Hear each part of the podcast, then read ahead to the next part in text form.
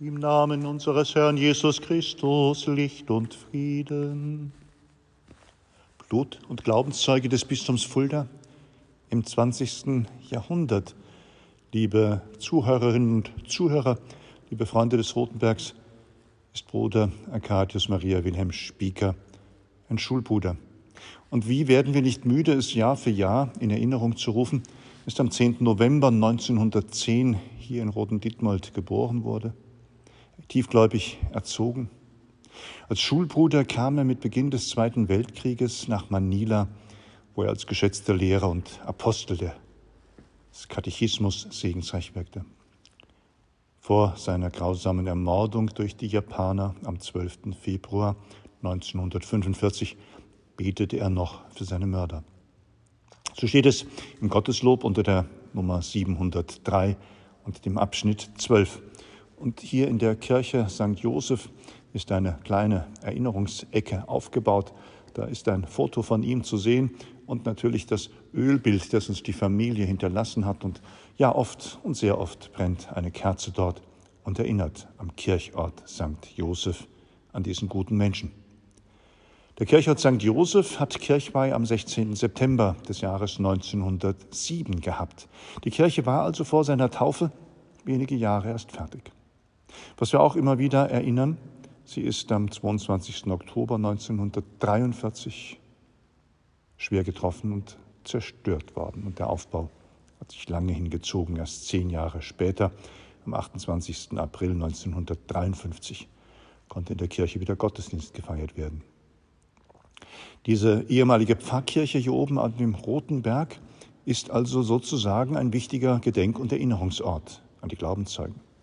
Aus diesem Grund möchte ich vom vergangenen Sonntag ein paar Eindrücke und Erinnerungen noch schildern und vor allem einladen, auch eine Predigt anlässlich des Wochenendes von mir aus dem Seniorenhaus St. Bonifatius zu hören. Ich habe es mitgeschnitten und möchte es gerne weiter verbreiten.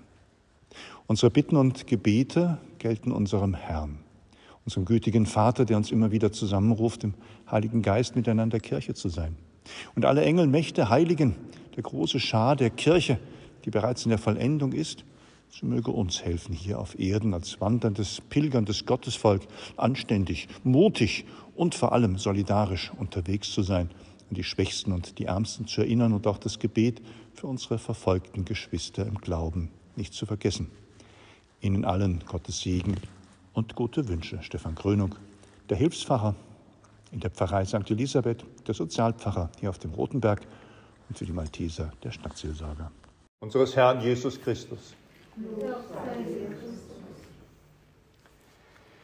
Die Eisenbahn, liebe Schwestern und Brüder, hat in der großen Stadt Kassel seit alter und ältester Zeit vielen Menschen Arbeit gegeben, vielen Menschen Beschäftigung verschafft, hat viele kluge Köpfe auch in dieser Stadt motiviert, eben genau diese Fortbewegung von Schienen von einem zum anderen Ort mit Zügen, Lokomotiven und Waggons und alles, was dazugehört, zu betreiben.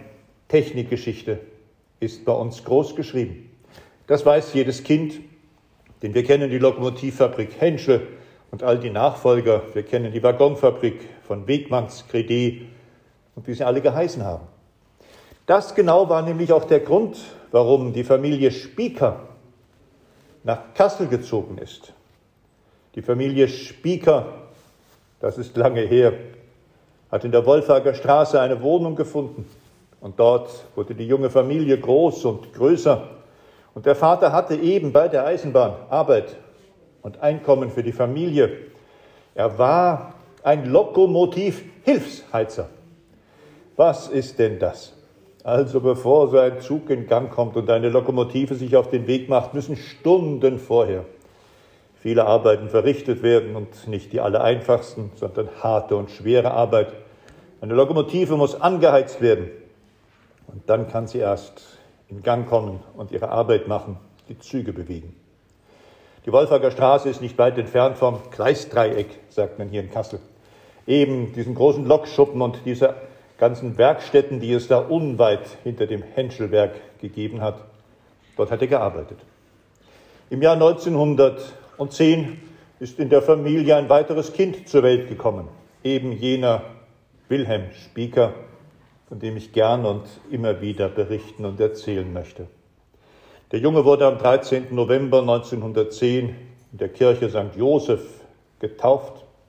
Er ist herangewachsen, die Familie, weil der Vater ein bisschen die Karriereleiter hinaufklettern durfte, wurde ein Eisenbahnbeamter in Warburg, zog dorthin ins Westfälische.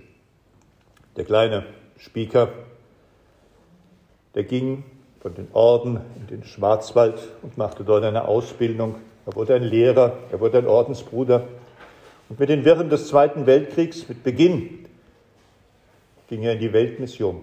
Raus aus Deutschland, raus aus den Gefahren für junge Männer, raus aus der Frage, ob ein Ordensbruder einen Dienst mit der Waffe auch für das Vaterland tun darf.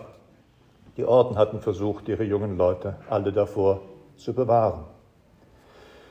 Und so war er in Fernost tätig, in Indien, in Singapur und zuletzt auf den Philippinen im großen LaSalle-Kolleg der Schulbrüder, die dort eine Universität bis zum heutigen Tag betreiben. Und es war der 12. Februar, der heutige Tag des Jahres 1945. Der Zweite Weltkrieg war fast beendet, fast überall. Da wurde in einem Sturm der Japaner auf die Stadt Manila ein entsetzlich grausames Massaker veranstaltet. Und die Ordensbrüder in dem LaSalle-Kolleg, die jungen Leute mit den Geflüchteten, die sich dort in Sicherheit wähnten und all den Bediensteten im Haus, die versteckten sich in den Kellern, was ihnen nichts nutzte. Denn die Soldateska hat sie dort aufgegriffen und auf übelste behandelt, misshandelt und die allermeisten umgebracht. Über 70 Opfer. Von Bruder Arcadius ist beschrieben und überliefert, dass man ihn dem Schädel zertrümmert hat und dass er tagelang noch siechend und sterbend, aber vor allem für seine Feinde gebetet hat. So ist es zu Protokoll gegeben. Diese Geschichten ereignen sich an so vielen Orten dieser Welt. Kriege und Konflikte und das Schlimmste, wozu Menschen fähig sind, ereignet sich bis zum heutigen Tag. Und dennoch ist es an uns nie zu vergessen, dass in solchen Menschen das aufleuchtet, was Gott von seinen Geschöpfen wünscht. Dass sie solidarisch mit und füreinander leben.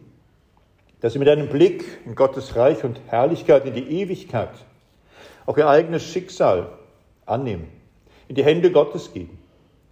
An uns ist es heute Danke zu sagen für das Glaubenszeugnis dieses jungen Mannes aus Roten Dittmald, dessen Leben ein so bitteres Ende genommen hat in Fernost. Nicht vergessen, immer daran denken. Ob wir jedes Mal, Jahr für Jahr, wollen wir in Roten Dittmald an ihn erinnern, wollen seine Geschichte vortragen und wollen hoffen, dass ein Tag kommt, an dem er in den Kreis der Seligen vielleicht sogar der Heiligen aufgenommen wird. Diesen guten Bruder Arcadius habe ich sehr ins Herz geschlossen. Sein Bild, seine Erinnerung feiern wir dort.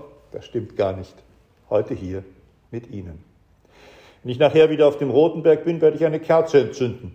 Am Gedenkstein, an der Tafel von Bruder Arcadius und Ihnen allen mein Gebet versprechen. Amen.